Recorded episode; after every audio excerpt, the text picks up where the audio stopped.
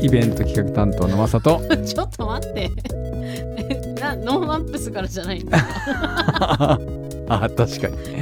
ノーマップスイベント企画担当のまさとノーマップス広報担当の夏子でお送りします。少ないね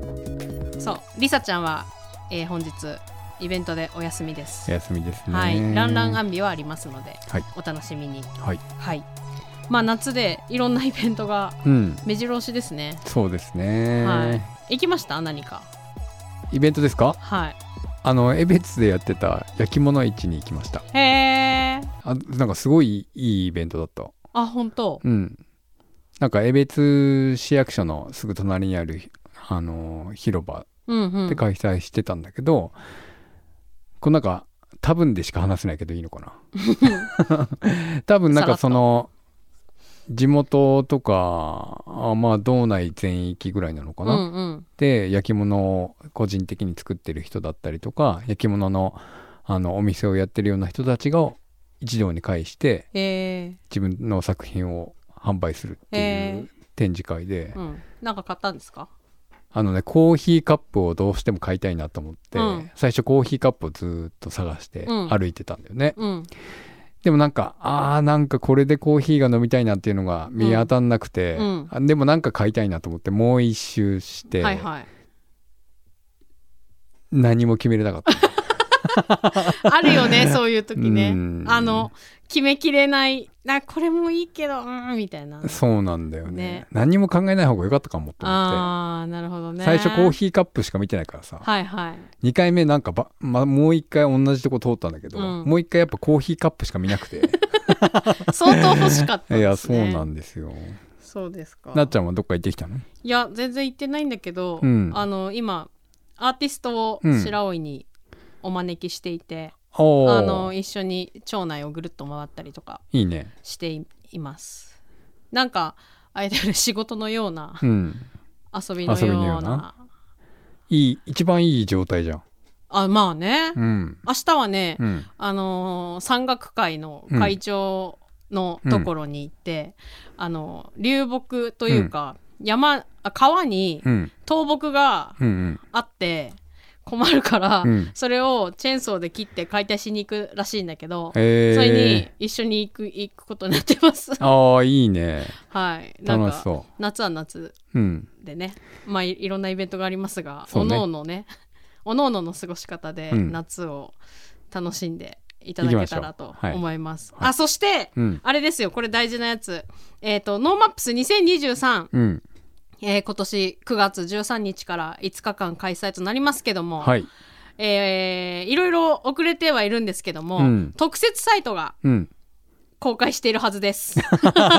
はずねうん、うんはずです。えっ、と、昨日、えっ、と、火曜日に、えー第1弾の、えーサイト公開ということで、はいなっているはずなので、うんぜひ、ウェブサイト見ていただきたいんですけども、うんそれと合わせて、えー今期の、えーチケットとパスポート、うんこれもですね、販売開始しています。えっていうことは、うんある程度のコンテンツがはい。発表されるには違いない。い。ち、 うん。発表されてたらいいな。はい。はい、あのカンファレンスパスポートうんと、今回プラチナパスポートと2種類作っておりまして、はいカンファレンスパスポートはあのノーマップスが主催しているカンファレンスの、まあ、有料エリアと無料エリアっていうのが今回あるんですけども、はいそこの有料エリアで、えー、と入れますよというのと、あの公式ミートアップに1回入場できますというのがカンファレンスパスポート。はい。でプラチナパスポートは、えーまあ、どこにでも入れるよと。うん。でミートアップも何回でも来れるよと、うん。さらになんかノーマップスのあの T シャツを作るらしく、うん。その T シャツもあの特典としてついてますよというものになっています、で一般と、えー、U3535、35歳以下のチケットと、うん。えー学生は基本無料はい。で入れることになっていますので、はいえーウェブサイトをチェックしていただきたいなと思いますしここからどしどし情報が出ていくはずなので、はい。毎日チェックしていただ きたいそうね。はい一気頑張にり出ますせないけどね。そう日々こう。日々日々日々日々何かが出ていくはずうんなので、はいチェックお願いしたいと思いますはい秋はね、ノーマックス、うんはい、札幌の気温が上がりますのでちょっと下がるタイミングで上そう が上げていくぞっていう、ね。上げていくぞというね、うですはいはい。ろしくお願いしますノーマップスレディオワクワクする未来を作る番組ですツイッターでハッシュタグノーマップスレディオでツイートしていますのでラジオと合わせてぜひご参加ください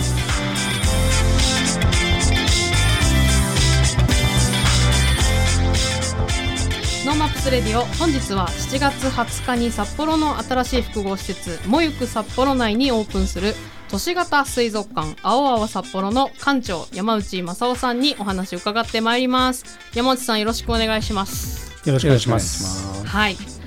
あのーねマサさんもさっき言ってたけど、はいいろんな人がうん事前にうん見に行ってそうなんですよワイワイとワイワイとあして、のー素敵な水族館が札幌にできちゃったよねと、ねいなんかみんないい写真あげてね、うん、ペンギンかわいいとかはい、うん見ております。りがたいうんなので、ね、そんな噂を聞いてる人もたくさんいるんだと思うんですけどもこの都市型水族館青青札幌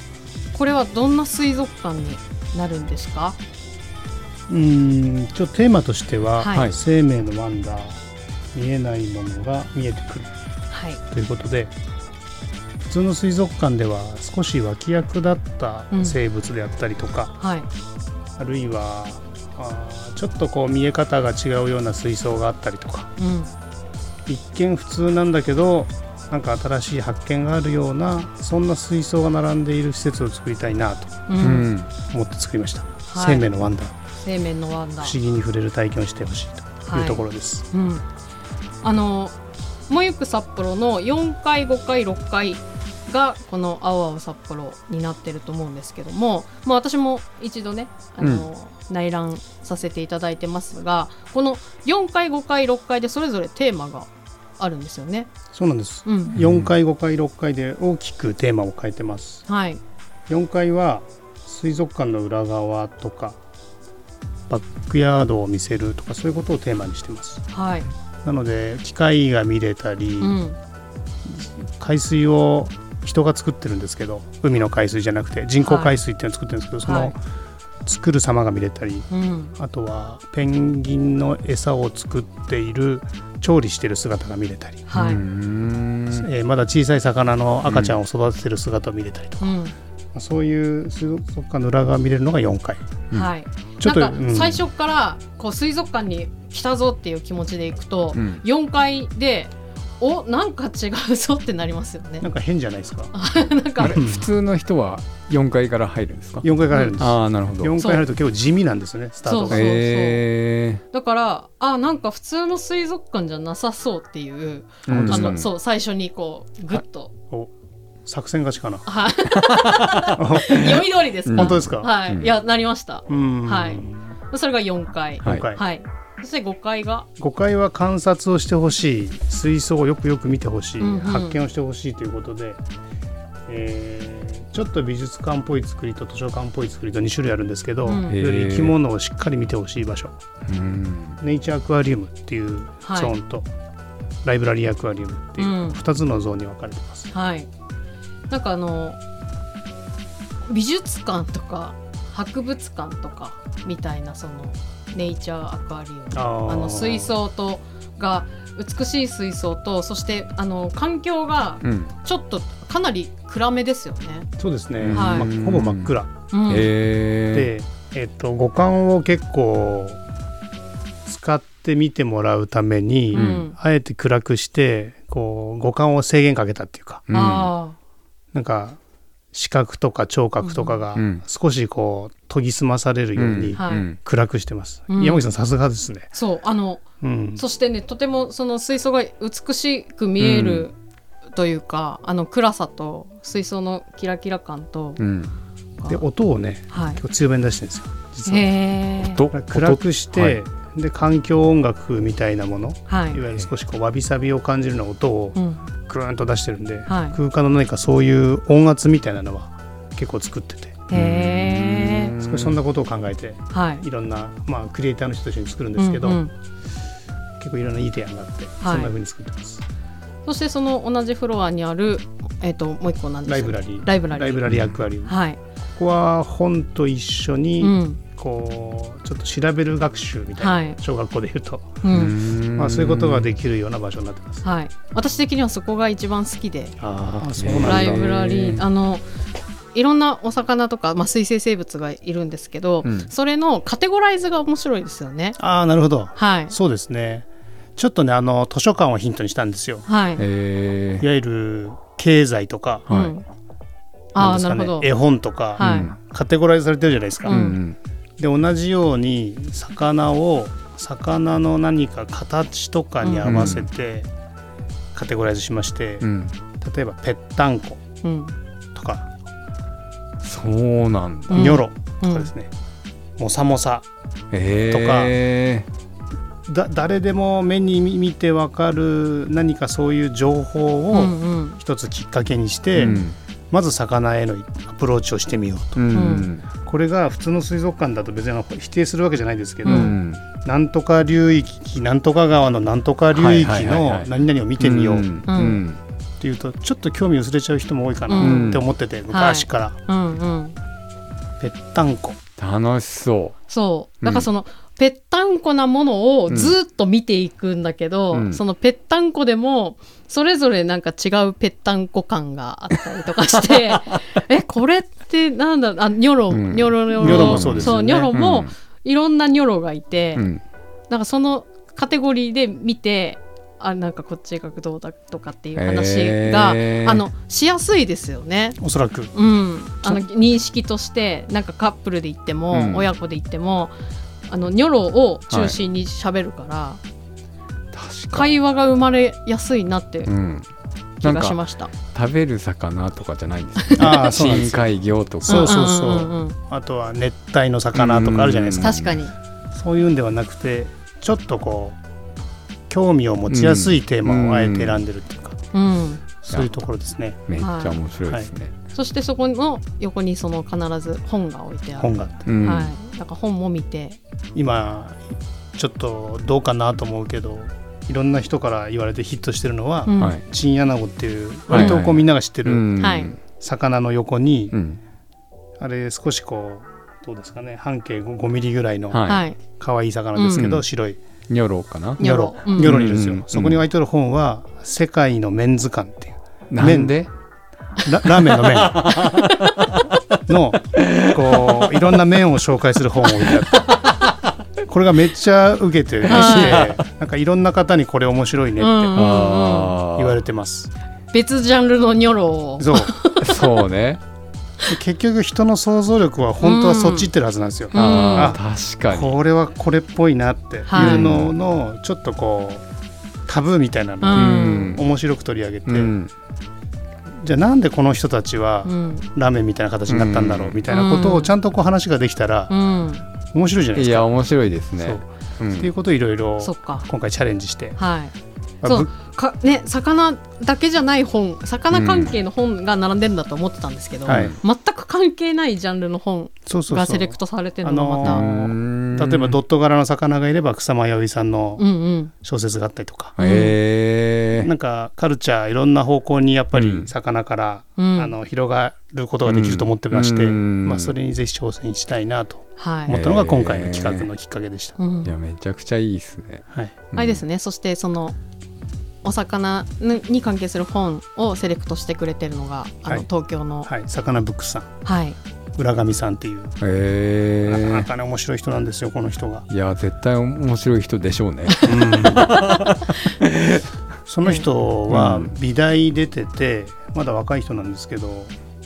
普通にバーテンダーをやってたんですよ。はい、へえで北海道に自分で旅行に来てうん桜マスの遡上を見てうんうん私やっぱり魚が好きだったって何か思い出してはいもう天からのねこうおぼし飯があったそうですよ へえそれで魚の仕事始めたっていうあそういう人ーですすごいで北海道に呼ばれてるって言ってはい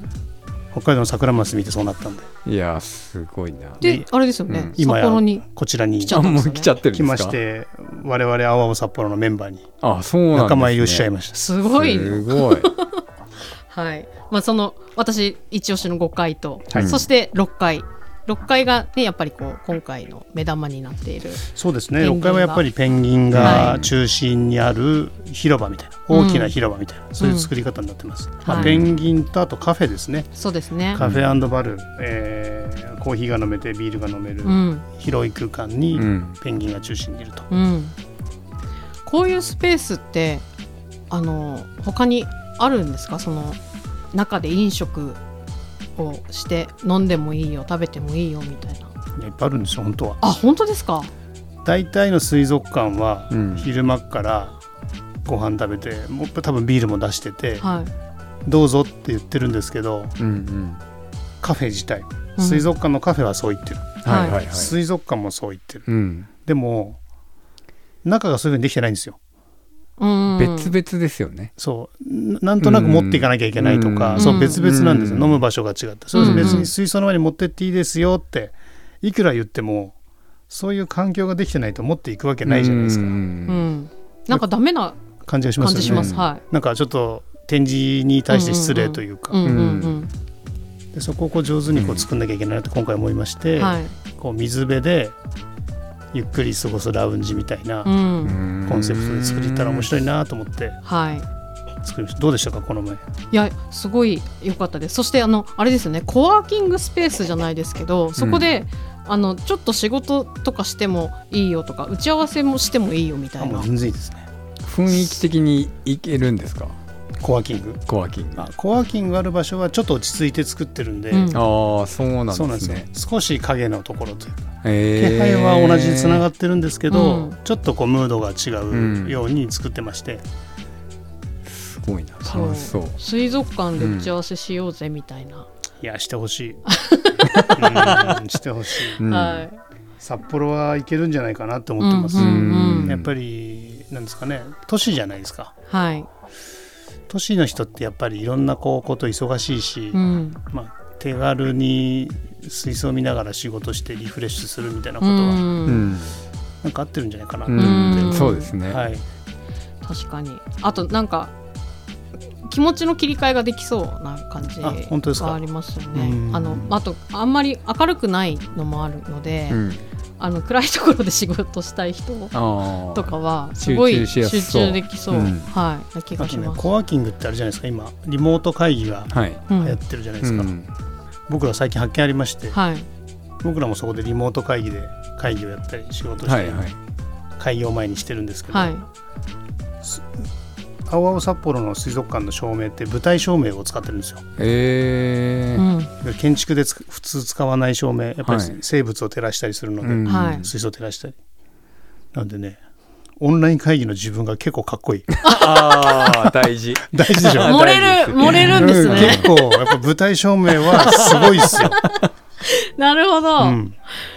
めっちゃかっこいいです面白いかっこよく映る、うんはいこれはなかなか発見で した、思ってなかったやつですうね。んまあいろんなこだわりありそうなんですけど。うんあの特にこの「青青札幌」での、まあ、こだわりみたいなところだと今回こう山内さんが、まあ、照明も含めだと思うんですけどこれだなってとこって何なんですか、さっき言った飲み物を片手にがまずうんうんうん大前提、はい、それは何かっていうとお少し心を解放してゆっくりする、やっぱはい水族館っていうのは居心地が一般的にあんまり良くないと思うんです、うんうんなんか魚を飼ってる人のお家にお邪魔しているような感じあ今回あーの水族館いやいやあいや一般の今的はな水族なる館ほどで今回の水族館はあのちょっとスターバックスとかみたいに、ううんん魚の水槽と一緒にいる感じうんうんえー自分の居場所がある感じっていうのをこう作りたいなとなるほどいうふうに思ったのが、はいまあ、一つ大きなこだわりで、うんまあ、どうしたかっていうと、さっきのコワーキングもそうだし、はいうんカフェもそうなんですけど人が語られるこう環境あうのんさっきのぺったんこもそうですけうど、うんんどんどんどんどんこう自分のこう居場所になっていく仕組みっていうのを、うんこの過ごす中で作っていけたらいいなとはいいうふうに思って。なんか館とお客様がしっかりこうコミュニケーションしてどうぞいていてくださいうんどんどん見て出てってくださいじゃなくて、うんずっといてくださないるほ何ど度も来てくださいっていうそういう感じで作れればなと確か思にってました順路うん通りにねうんこう歩いていきながらその魚を見ていって、うん最後に大きい生物を見てうん終わりっていうのが、 なんとなくのそうです水ね族館うの、んこれまでの水族館というか、はいはいだけど今話聞いただけでもう全然違いますもんね。うん、だから水族館は魚の解説を順序立ててしようとしすぎるんですよ、ううん上流から下流まで海に行きましたみたいな話じゃなくて、ううんん僕ら側がお客様が好きなものを選んで見て、飽きちゃったらもう帰ったらいいんですよううんん他のことやったらいいんです、うんみたいなことをちゃんと選択の余地としてうんはい持ちつつ、でもミュージアムとしてしっかりうん学術的な背景もあって、うんしっかり見たい人は見れるとうんいうようなことをちょっと目指しましたいやあー楽しそうだなそう確かに順路ないですもんね順路ないんでうんそういうのないですよね、はういん感じでしたねあのいろんなこだわりを、まあの聞いていますがあの山内さんとこの株式会社青青という山内さんの会社についてもはいはいちょっと聞いていきたいなと、もうこれ初めてなんですよ聞かれるのあ本当であすかそうですか、はい実はあれですね去年の秋にはい立ち上げたはいばかりとそうでいすうことなんですこのねプ。ロジェクトのために作った会社です、えあれこの青青札幌は3年前からスタートしてるプロジェクトだっておっしゃってましたけど、その間に会社を立ち上げたってことですかそうですはい。あのもともとビルオーナーから預かって企画をやっていた会社で僕は仕事をしてて、ーはいうんでいろいろ経緯があってそのプロジェクトチームをそのまま法人化してはい独立して北海道にやってきたと、まはあいそんな感じになってます、そっか。あそっかじゃあ水族館以外にもこれまでその空間を作るっていう意味ではたくさん作られてきてそうですね、うんホテルとかコワーキングとかいろんな企画をやる担当でずっとやってたんですけうど、んいやこの札幌でうん水族館でってこの2つはもう100%やりたくなっちゃってあーえー他の仕事を置 いてでいやろうかということでうん盛り上がっていやーこうなりました、いいですねこの青青札幌の運営もずっとしていくチームそなうんでですすかね我々株式会社青青のメンバーが、はいまあ、中心となって、うん青青札幌やっていければなとはいいうことでやってます、じゃあそういう意味では山内さんにとってもまたちょっと違うとか今今まではディベロップメントというかそう立ちですね上げて、えっと運営は他の人がだったのがずっと運営し続けるそうスですタねイルに、運営会社なのでなるほど青青札幌ははいそっか中を考えるだけじゃなくて自分たちで運営することも考えてはい設計もしてるってそうことですでねすもんね。はい、あのそしてお話の端々にですねその、まあ、子どもの時の多分水族館の体験とかその水族館ミュージアムに対してのなんか熱量がすごいお持ちなんだろうなって気がしたんですけど、うんそれはいつからそうなんですかいやでもね水族館とか動物園が好きだっていうのは履歴書に書くぐらい大学生の時にはい、へえもともと好きではあったんですよはい、うんで海外旅行に行っても結婚してから奥さんと旅行行っても、ううんん、まあ基本的にその地にある動物園水族館に必ず行くようなへーぐらいの感じではあったんですよへでも逆に言うとそのぐらいですあとはカブトムシ取ったり、ーうん魚取りしたりザリガニ取りしたりっていまだにやってますけど、うほん、はいん本当そのぐらいうん、それをなんか自分で作るっていうことになるとは思ってなかったってことです全かく思ってなかったですあそうですかはいで10年前に墨田水族館をやることになったんですね、うんうん、当時オリックスっていう大企業にいてうんはいそこで担当でやることになったんですけどその時にびっくりしたことが2つあって、うんはい一つは僕は魚が好きだとか動物に詳しいと思ってたんですけど、うん飼育係の人が知り合いになったらもうひかなわないはうい、ん好き度もうん知識量も,、うんもう全然かんない僕はうん動物とか水,さ、水族館好きだなんて言っちゃいけなくて うんそんなレベルじゃなくて、うんはいただのお客様側だったんだなって分かったんですよ、うんはすごい詳しいし、うんすごい熱量を持ってる、うん感動したうんでもう一つはお客様が僕らが提供している水槽を見た時にうん涙流して感動するような人がたくさんいるんですよへえそのこうやっぱり素晴らしい仕事だっていうことうにん、やってみて気づいたんです、うんはいこの2点で離れられなくなっあいーやーすた、ごいすごいと思って、うん水の世界魚の世界すごいと思っはういんこう私たちにとってというかお客さんにとって、まあ、見てくれる人にとってこうミュージアムとかこの水族館の役割みたいなことって、て、うんまあ、その癒しみたいなのもあると思うんですけどどういうところにこう重きを置いてる感じですか、やっぱりベースとしては学びがあって、うんしっかりと何かまあ水族館のジャンルでいうと環境教育とか、うんえー美しい地球を後世に残そうみたいなことに貢献していくことが必要だと思うんですけど、うんまあ、そのためにやることっていうのが前段であってうんやっぱり人が集まる場所としての豊かさをうん担保していうんく、うん、だからいろんなこうアイデアをどんどんどんどん吸収して、えーミュージアムの悪いところは素晴らしいことやってるのにだんだん時代遅れになっていくっていううん研究ばっかやってうんどうしてもこう居心地が悪くなっていくってがあるので、うんお客様が楽しいコミュニティをうん今活躍されているいろんなこうデザインとかサービスとか学びとかやってる人たちのアイデアを融合してですね、うん常にこう更新性のある、うん旬なコミュニティを作っていくってことが結構ポイントかなと、なるほど、えーそれがやりたいはい札幌で。はい、そうコミュニティを作るっていうことが、そその水族館の役割としてあるっていうのが、あまりはいそうですよね、あもうイメージがなそうかでっすたねか感覚的には全然なないいでですすよよねねら、うんでも水族館は一番いいところはお年寄りから子供までうん一緒に楽しめるのが一番面白いんです、うんあそんなとこないですそっか水槽を見るっていう行為は外外国人も日本人も一緒だし、うん80歳のおじいちゃんと3歳の子供もほぼ同じように楽しむ、めったにないそんなコンテンツないですよ一緒にテレビ見てたって一緒に楽しめないですもんね、うんそうですね、はい、世代を超えてうんうんうん一緒に楽しめるコミュニティうん作れる可能性があるのそっはか結構水族館はいまあ、生き物の力みたいなことそうでですすよね生き物と水の力ですはいなるほどそうだって今札幌をたくさん開発進んでますけど、うんこのこの場所に水族館ができるんだっていう話はそれこそ23年前ぐらいから出ていて、うんあの地元の人が多分めちゃくちゃ喜んでたと思うんですよあね。そうですかうん、水族館って今まで、まあ、小樽にあるあのファミリー向けの水族館と、まあ、サンピアザ水族館ってうん新札幌にある水族館しか札幌にはなくて、で街中にあのカップルで行けそうなうん水族館ができるっぽいみたいなうん噂がかなり先行したと思うんですよおうね。んうんプレッシャーですねいやいやおーでも結果的にこういうものができてカップルだけじゃなくて、うんもちろんファミリーもだしで普段働いてる人もまあその日常ねあのー的にも利用できるよううんな水族館になるんだっていうのを今伺って、い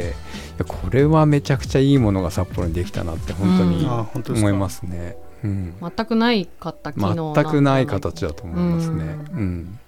あの山内さんがねあの今回「青青札幌はいで」あのこれはと思ってプロジェクトをやっていく中で、まあ、なんと札幌にも移住してきてしまったわけじゃないですか。あ僕がですね、はいそうそうです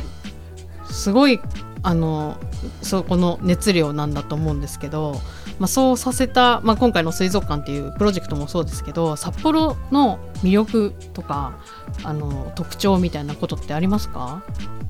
うんでも多分日本中の人が札幌好きなんじゃないですかねまずうんあーいいイメージの街うんとても、うんおーニュータウンの大きいのっていうかうん割とこう先進的な考えを持ってそうな人がいる街で、えー東京とタイムラグがなさそうな感じがしますうんううんんでこの仕事を何年かしてるんですけど、うん思うのはでもセイコムアートの店員さん優しいみたいなあー人のこうワンタッチがうんうんちょっと距離が近くて、うやんううんんあ東京に東京と比べるとああなるほどっぱり仕事もそうですけど、はいえー丁寧に付き合っているとちゃんと丁寧なこう返答があるような、うんそういうカルチャーがある市民カルチャーがあるのかなと思ってう、ーんすごく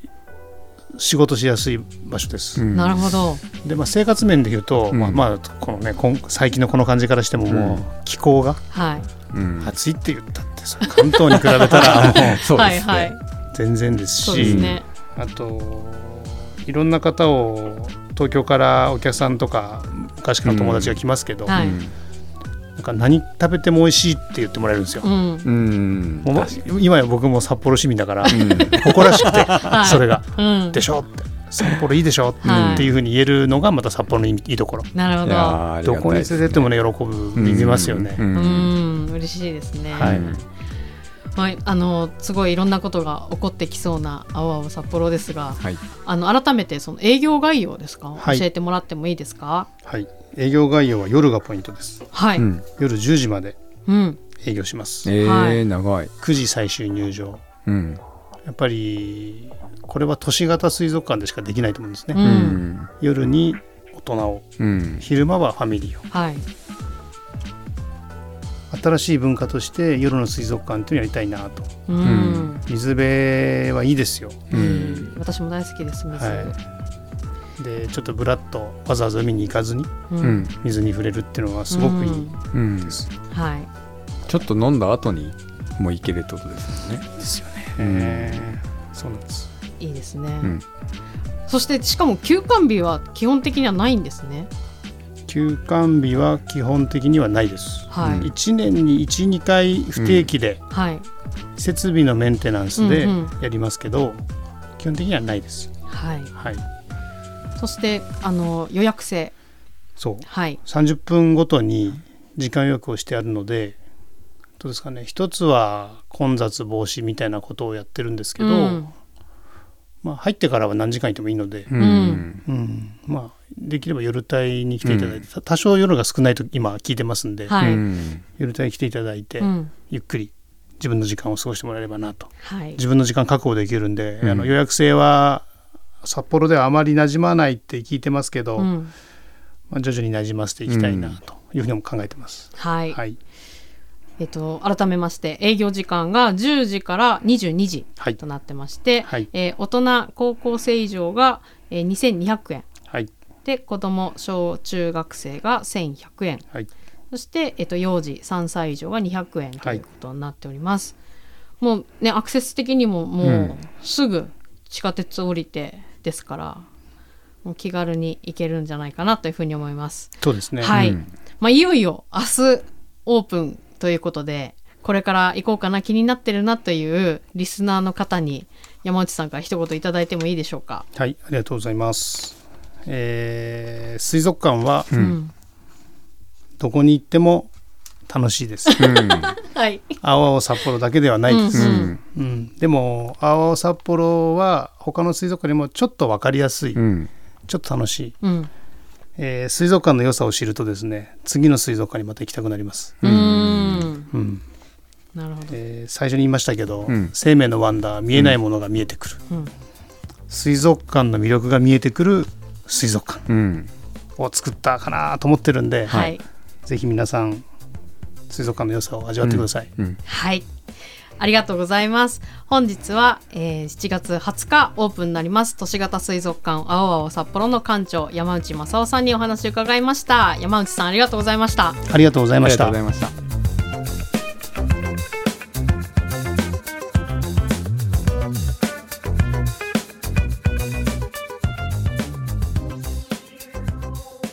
このコーナーはいつかは自分たちの番組を持ちたいと思っているアンビシャスが世間のことを知るために巷で噂になっている話題を検証して報告するコーナーです今回はくるみに来てもらいましたこんばんはこんばんは。今日は何ですかはい、今日はですね、はい街の人に聞いてみたシリーズ、今回はサウナ編でございます。おーやったー楽い。しいですねこのシリーズ私大好きですあ、本当に？はい今回はどこでアンケートをしてきたんですかはい、今回は、はいガトーキングダムで行われた、うんうんサウナの街札幌フィンランドサウナフェスでアンケートしてきました。おーガトーキンですそねうなの。行われましたねサウナのイベント、そう。去年に引き続きですねそうなんですよ出演できて本当に嬉しいでございます、はい、で去年もねここはでいアンケートさせていただいて、うんあの本当に嬉しい限りでございます、んうんうんはいもう今年もいろんな方と出会えたりとか、うん熱波のね勉強をたくさんさせていただきましたそうだね、ね YouTube にも上がってますよね熱波師への道、修行編で、うんいろんな熱波師さんに教えてもらってる映像とか、そうやっぱりなんかええ去年よりも多う分んうん私たちって今の方うがん熱波とかサウナに対する思いが多分強くなってってうるんうんうんうん部分があるからうんその熱波師さんをからうん熱波を受けるときに、うんなんかあの勉強しながら見るというあかあーあーサウナ気持ちいいじゃなくて、えはなんかあこういう感じでやるんだみたいな、うんそういう視点で見ちゃうようになったなって思ったえ私確かにそうだうね、んはい、ということでね早速アンケートしてきた内容なんですけども、はい、今日はどこから来たんですか、うん、サウナーになって何年目なんですかおー何年前からサウナなんですかっていうね、とサウナに通う頻度、うんうんうんうんサウナの魅力について、えー聞いてきました。おーそれでは早速報告お願いしますはいまず、うんまあ、どこから来たのかっていうのはね今回アンケートした方で80%は札幌からいらっしゃってましたおおそうなんだそうやっぱ近いからかな、うんそうだよね、うんガトキンもねう、そうでも、うん遠くの方でうん、十勝から来ましたっていう方がいてすごいすごい よね車でってことでしょ、うんすごいねいやだから本当に、サウナ中のサウナーになったらもうう、んとどこどこまでも行っちゃうんだよね確かにこのイベントは魅力がいっぱいってことだねいやきっとね多分本当にそうサウナの数もすごいからねね確かにそうでね次になんだけど、うんあの何年前からサウナーなんですかって、はいはいで私たちアンビシャスってサウナに触れて1年くらいしかまだ経ってないんだけど、うんうんうんうんあの5年以内っていう方がね、結構多くて60%以上以上はうん5年以内なんだよねってあそうなんだ1年目2年目半年だよとかっっていう方が多かったですね60%でしたや。っぱりコロナが流行って、うん、サウナに行く人増えましたからねあそういうことなのかな,、うんなんかすることないから風呂に行くみたいなのを聞いたことあります そうなんだ、うんだからみんな半年とかね、うん1年とかっていう方が多いのかもしれないですね、なるほどね、うんでもねそう10年20年前からサウナーだっていう方もねはいたのよそそううねでその中で一番長かった方で、うんえ35年35年35年すごくないすごいよで何歳から入ってんだろうねねサウナにね本当にそうすごいなあ私たちまだ生まれてないそうねだからそこそのの生まれるもっともっと前からやっぱりサウナってすいごいあの魅了されるような空間なんだなって確かに思いましたうんうんね。うんでね次にサウナに通う頻度なんですけうどんも、はいはいはいあの投票数がねちょっと一緒だったんだよねこの、えーいうんと週に123がうんうん24%だったの。ほうほうそう一緒でだから平均的に、まあ、1日置いてとか2日置いてとかっていう風に行く方が多いのかなってなるほどねえそ結構な頻度だよね一日おきとかってね、う、うん、結構だと思うだよねみんなう同じところに行くのかな、違うところに行くのかな確かにね、うんいやでも近所にあるとかねあってなったらやっぱり通いやすいからそそうだねのくらいで行けるとかなのかな、でね、うんその中でなんだけど、うんうんあの家にサウナあるから毎日だよって方がねえ去年もねいらっしゃったんですよすごいまた違う方なんだけど、あはいはいはい去年もあのもう家にサウナあるから普通に毎日だわみたいなすごい な帰っってきてサウナみた いなとかあの週10っていう方いたんだけどさ週10ってどういうこバとグってるよそのね週の数え方がすごいな一日朝と夜ってことあそういうことかかなわかんないけどたまに参加朝昼晩みたいなことか なす多ご分いすごいよねお家にサウナがあるっていうのもなかなかね、うんいないよね札幌にはいないよ少ないと思う、ちなみにさリサも結うん構あの車でうんうんうんうんサウナ行ってきたとかねうんうんうん聞くんだけどうん今どのくらいの頻度で行ってんのそれでも週一ぐらいかなあ週1なんだうんうそんっかそっか行くようにしてますねなんかいろんなとこ行きたくなっちゃうから、うん調べて調べて週一で抑えてますえ家の近くにあるやつっていうよりかは、うんうんその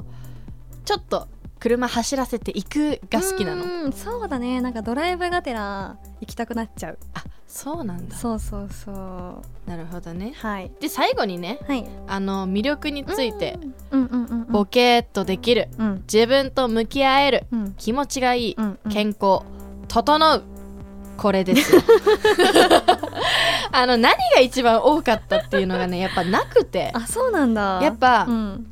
皆さんにその魅力を聞いた時に、うんうんうん一つポンって出てくるよりかは、うんこれもそうだしあれもそうだしあれもだよねっていうのがやっぱり多いんだよね。うんうんうんうんでだからもう平均的にここらなるほど辺ね。が多くて、うんうんうんだからやっぱその自分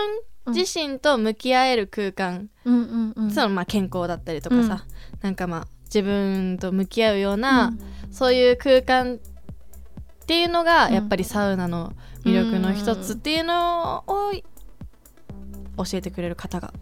多かったかなと私は思いました確かね。になんかお風呂入っ今はさもううんなんだろう、みんなスマホをいじってるじゃないずっと、うんうん私も一日の多分ずっと二十何時間ぐらいは携帯見てる人だから、うんうん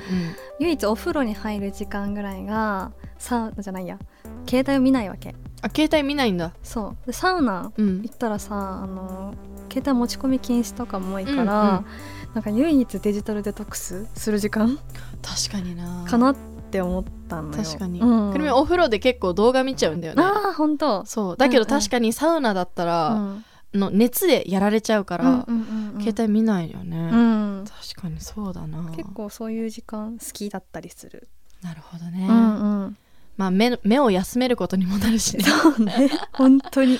もう本当に。だからサウナにはやっぱりまだまだうんたくさんの魅力がうん、あるなと私は思いました。素敵なアンケートありがとうございます。ありがとうございます。今回アンケートご協力していただいた皆さん本当にありがとうございましあた。りがとうございました。それではくるみからインフォメーションの方お願いします。はい。アンビシャス情報です。はい毎週火曜日20時、サウナーの聖地、ニコーリフレさんにて、アンビシャス熱波師への道プロジェクトを行っています。はいそして今月の30日、リビエラ札幌にて、月に一度の定期ライブ、ジュライパーティーが開催されます。はいさらに、この日はですね、うん7月28日にうん配信される、アンビシャス12曲目のシングル、うん With You のリリーススペシャルとなっております。おーなるほどなるほど。はい、今回も豪華ゲストを迎えてでのライブになりますので、ぜひお待ちしておりおます待ちしてます。そはいれでは、素敵な声で曲振りをお願いします。はい周りにバカにされたっていい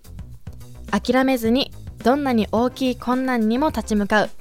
大丈夫一人じゃないよ仲間がいるから安心してそんな応援会になっていますアンビシャスで WithYou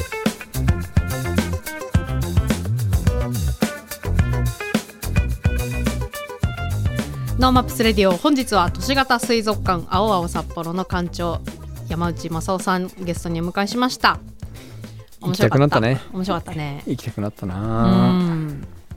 あの本当何回でも行き行ってみたいというか、うん、そう本当ねその5階の、うん、そのライブラリーうんのスペースがすごい良かったんだよね、広いのかな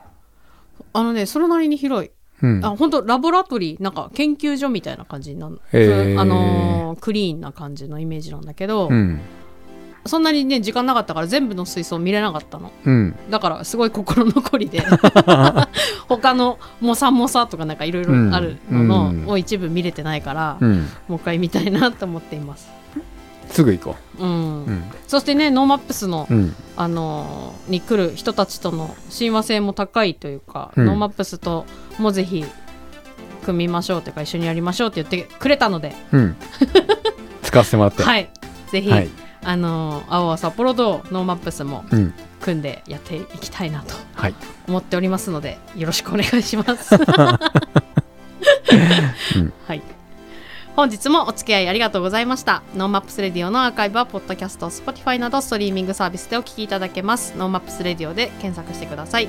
番組の感想は、FM ノースウェーブ番組メールフォームまで、または Twitter、ハッシュタグ、ノーマップスレディオでツイートしてください。今週は、